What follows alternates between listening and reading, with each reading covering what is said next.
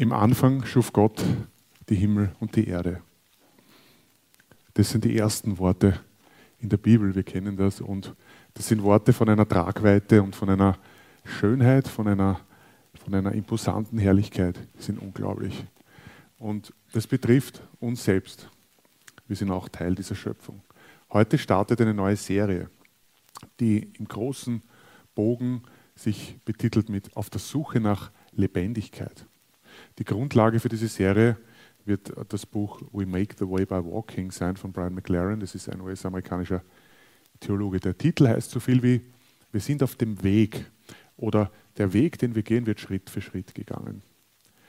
Dieser Mann versucht, ähm, frische Zugänge zu finden, ähm, um Menschen, auch gerade nicht kirchlich sozialisierte Leute, wir leben in einer sehr säkularen Gesellschaft, wie wir wissen, zu finden. Und ich glaube aber auch, dass er für uns, die wir mit Gott schon gehen, die wir Gott kennen dürfen, ganz interessante und frische Zugänge hat. Kein neues Evangelium, aber frische neue Zugänge und uns auch daran erinnert, äh, immer wieder, dass wir vielleicht manchmal die kleinen und großen Gott, Wunder Gottes zu selbstverständlich nehmen, sie manchmal vielleicht übersehen.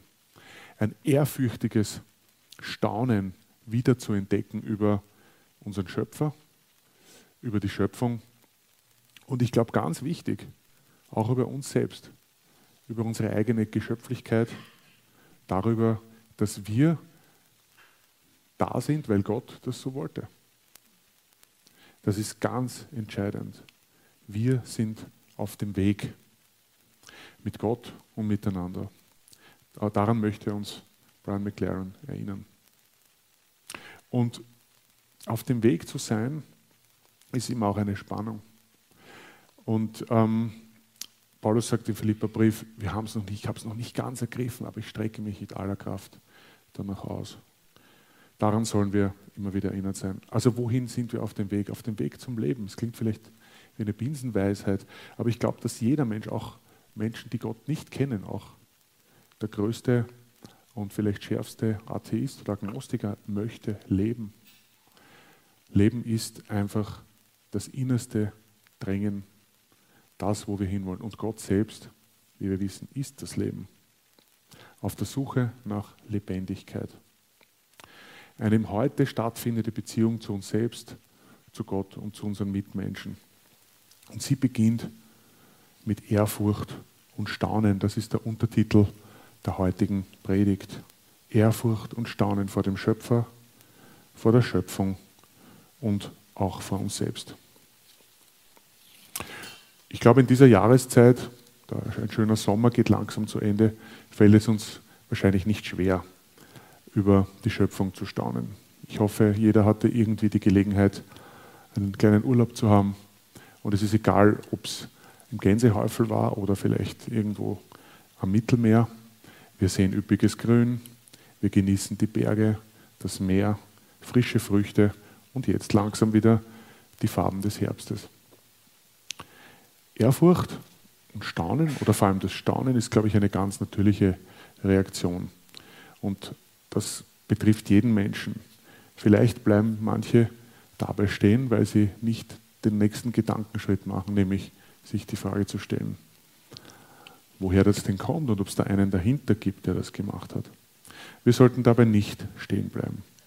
Ich glaube, Ehrfurcht und Staunen von der Schöpfung, vor der Schöpfung ist nur der erste Schritt hin zu unserem Schöpfer selbst. Ihr habt vor einigen Wochen im Gottesdienst über Weisheit gesprochen. In den Sprüchen 1, Vers 7 steht, alle Erkenntnis beginnt damit, dass man Ehrfurcht vor dem Herrn hat. Nur ein Dummkopf lehnt Weisheit, lehnt Weisheit ab und will sich nicht erziehen lassen. Weisheit ist es also, Staunen und Ehrfurcht vor Gott selbst zu haben. Lasst uns weise werden. Die erste Erkenntnis, die wichtig ist, auch wenn sie vielleicht auf den, auf den ersten Gedanken banal klingt, ist, ich bin selbst Schöpfung. Geschöpf sein ist keine Schande. Geschöpf sein ist wunderbar. Es gibt Identität, es gibt Sinn, es gibt Würde und Wert. Und das kommt davon, weil wir nach dem Bild Gottes geschaffen sind. Und das ist doch wunderbar. das sollte uns doch schon zum Staunen führen. Und warum eigentlich? Weil der Schöpfer selbst so großartig ist. Ich bin, weil der gute Gott das so wollte. Ich bin da, weil der Schöpfer des Universums wollte, dass es mich gibt. Im Psalm 139, 14 ist es wunderbar ausgedrückt. Da heißt es, ich danke dir dafür, dass ich erstaunlich und wunderbar gemacht bin. Wunderbar sind deine Werke und meine Seele erkennt das wohl. Aus dem Grund, muss ich sagen, bin ich auch oft ein bisschen wehrhaft und sehr hellhörig, wenn sich auch eine Evolutionstheorie, und damit meine ich eine Makroevolution, eine Höherentwicklung aus niedrigeren Lebensformen auch bei Christen immer mehr breit macht. Ich muss ganz ehrlich bekennen, das stört mich wirklich. Auch eine theistische Evolution, also dass Gott hier irgendwie was mitgesteuert hätte, ist für mich ein echtes, faules Ei. Wir sind erstaunlich und wunderbar gemacht. Für Gott war dieser Befund am Ende der Schöpfungswoche sehr gut. Die ersten Tage waren gut und gut ist gut. Aber der letzte Tag, wo er den Menschen gemacht hat, der war sehr gut. Und er hat selbst, glaube ich, eine Riesenfreude über sein Werk, immer noch. Und wenn Gott gut findet oder sehr gut findet, was er gemacht hat, fangen wir doch auch an oder sind wir heute daran erinnert, seine Werke auch gut und sehr gut zu finden. Lesen wir noch einmal Psalm 39, 139, 14. Ich danke dir dafür, dass ich erstaunlich und wunderbar gemacht bin.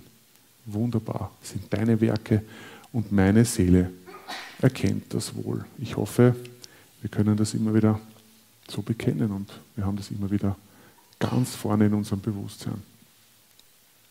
Ich glaube aber auch, wenn wir das übersehen, dass dort ein Stück weit zumindest das Elend unserer gerade westlichen säkularen Gesellschaften verordnet ist.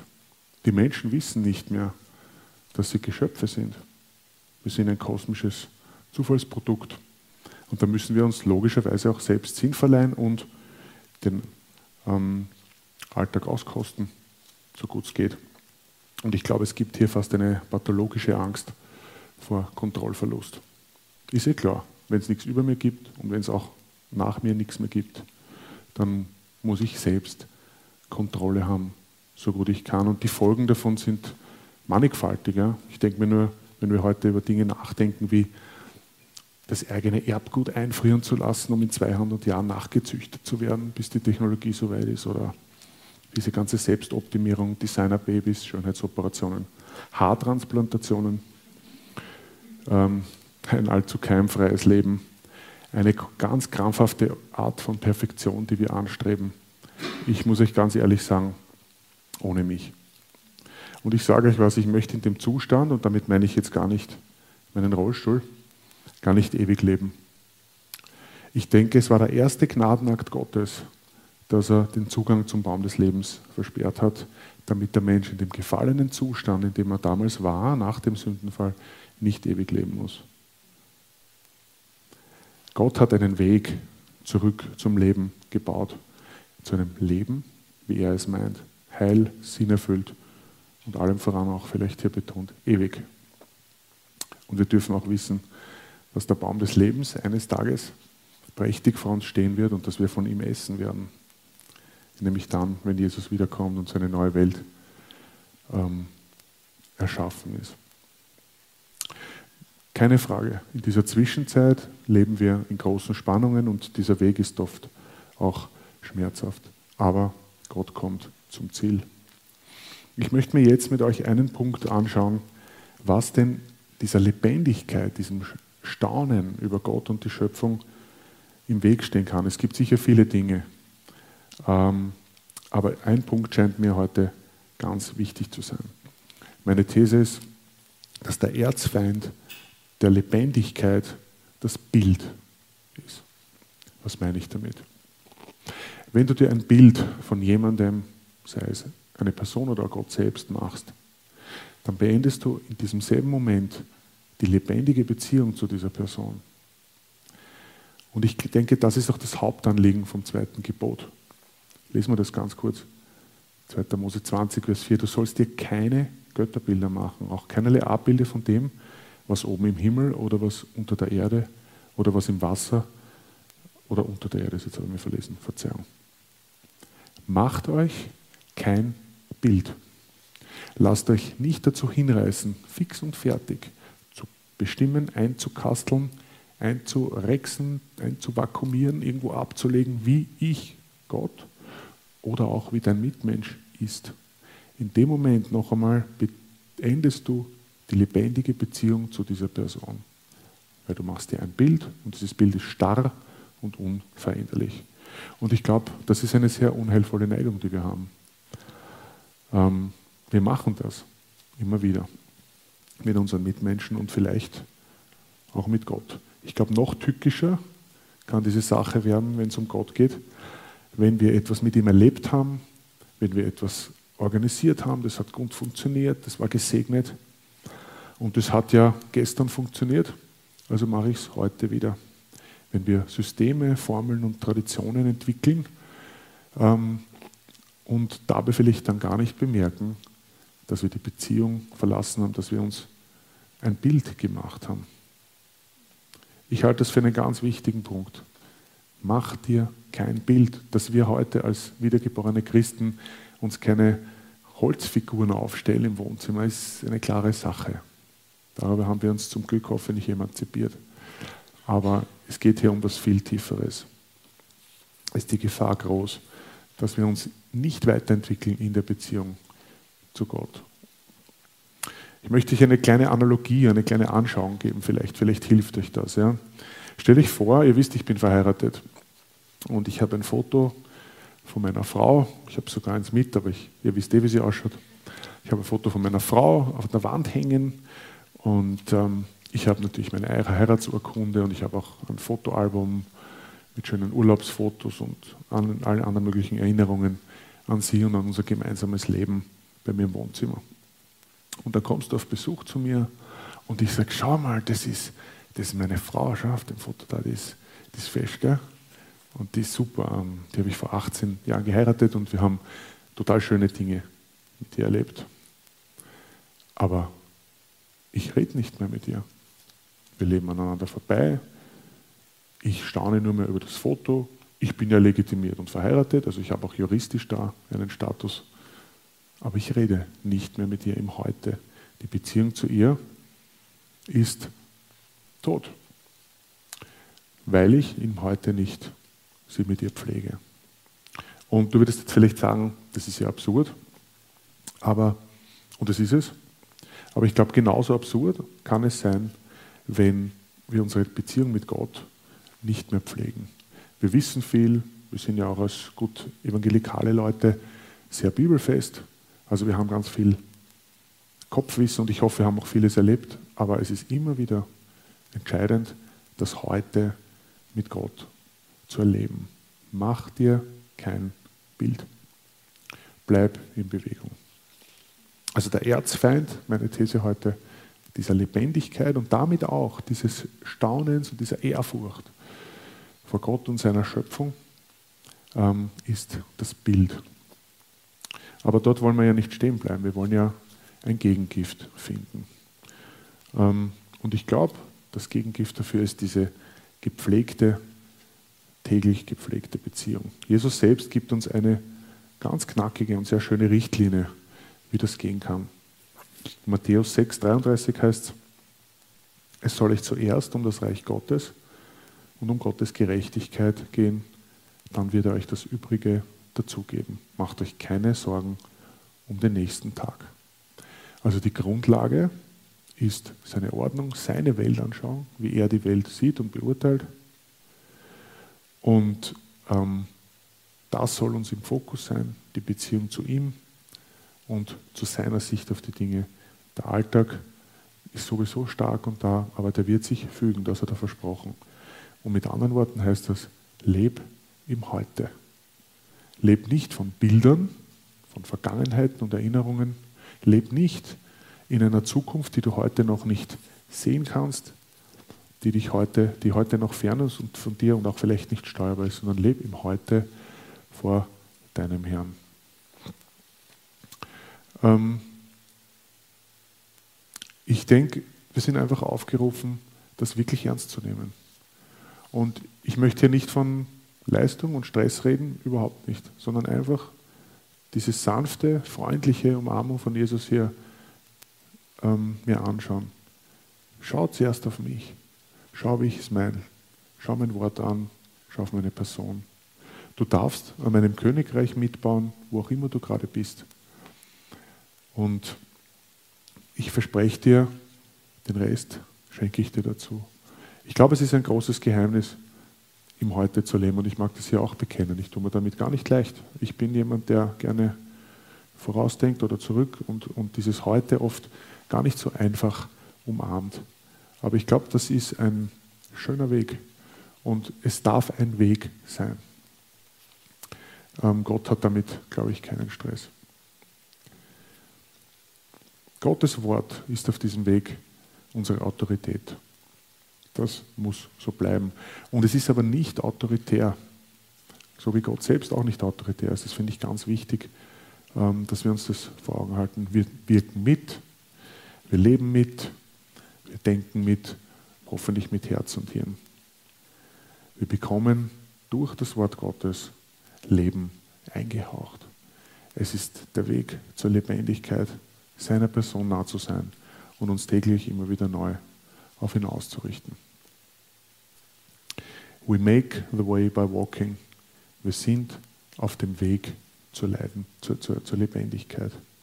Und das ist ein sehr lohnender und sehr schöner Weg und ein Prozess.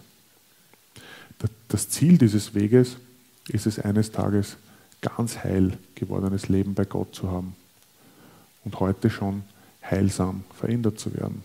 Ich glaube, in dem Bewusstsein wird unsere ewige Hoffnung auch im Heute gestärkt. Eines Tages werden wir bei ihm sein. Und ich glaube, was da wichtig ist, ähm, im Fokus zu haben, ist, dass ein ehrfürchtiger und staunender Lebensstil abfärbt auf unsere Mitmenschen. Und was wir als Gemeinde machen, ist ja klar, wir wollen ja Menschen erreichen, wir wollen ja dieses Stadtlicht sein, wir wollen das herrliche Evangelium, diesen großen, guten Gott unter die Menschen tragen. Und es gibt viele Gründe, warum Menschen zu Gottes Liebesangebot Nein sagen. Aber ich glaube, es kann ein Grund sein, äh, die Menschen zu Gott zu führen, wenn wir staunend und ehrfürchtig leben. Wenn wir staunen über die Schöpfung, über unseren guten Gott und darüber, dass wir selbst wunderbar und einzigartig gemacht sind. Der oft so böse Zeitgeist, den wir gerne zitieren, dieser fehlenden kirchlichen Sozialisierung. Ich glaube, dass der in manchen Dingen auch eine Chance birgt, nämlich dass wir selbst immer wieder daran erinnert sind, dass wir wahrhaft verändertes Leben brauchen und ausstrahlen dürfen. Es reicht heute nicht mehr, einfach nur gescheit zu wissen über Gott und über theologische Themen. Religiosen Druck und, und, und tote Traditionen auszuüben. Das, geht, das zieht heute nicht mehr. Und das ist eigentlich gut so, weil es ja auch für uns selbst der innerste Sinn unseres Lebens ist, dass wir persönlich in der Beziehung zu unserem Herrn leben. Ich bin sicher, dass alle Menschen das echte Leben entdecken wollen, auch wenn sie vielleicht manchmal am falschen Ort suchen. Haben sie doch, glaube ich, ein Gespür für unechte Frömmigkeit, für falsche Bilder für Dinge, die gar nicht wirklich leben. Und ich glaube, das soll uns kein Stress sein, aber es soll uns immer wieder ähm, eine Erinnerung sein, dass wir uns täglich ausstrecken nach einer authentischen Beziehung zu unserem Herrn. Darauf schauen, wie mein Glaube mich wirklich verändert, meine Sprache, mein Verhalten, mein Herz. Ich hoffe, ihr konntet also anfangen mit dieser Einleitung zu dieser Serie, die wird uns sehr lange beschäftigen, auf der Suche nach Lebendigkeit. Ähm, ich möchte einfach mit euch noch beten, Dankbarkeit ausdrücken darüber, dass wir sind und dass wir Gott kennen dürfen. Amen. Jesus, danke, dass du das Leben bist. Danke, dass wir dafür erschaffen sind, um mit dir Gemeinschaft zu haben und dass du ähm, auch ganz geduldig und auch zum höchsten Preis deines eigenen ähm, reinen Blutes, Herr, deines eigenen Lebens diesen Weg freigemacht hast. Herr, ähm, du bist nicht beeindruckt von starrem Wissen und von Gescheitheiten. Du möchtest uns nah sein, du möchtest unser Herz verändern und du wirst mit uns ähm, obendrauf noch als Bonus diese Welt erreichen. Das soll uns kein Stress sein und kein Druck, sondern ein Privileg. Herr, lass uns darauf achten, dass wir weise, staunen und ehrfürchtig vor dir leben und dass wir wissen dürfen, dass du dann auf deine Art diese Dinge fruchtbar machst und die Menschen, die du so sehr lebst, alle zu dir ziehen möchtest. Jeden, der dieses Angebot annehmen möchte, wirst du zu dir bringen. Und danke, dass du auch mit uns, die wir dich heute schon kennen dürfen, ans Ziel kommen wirst. Amen.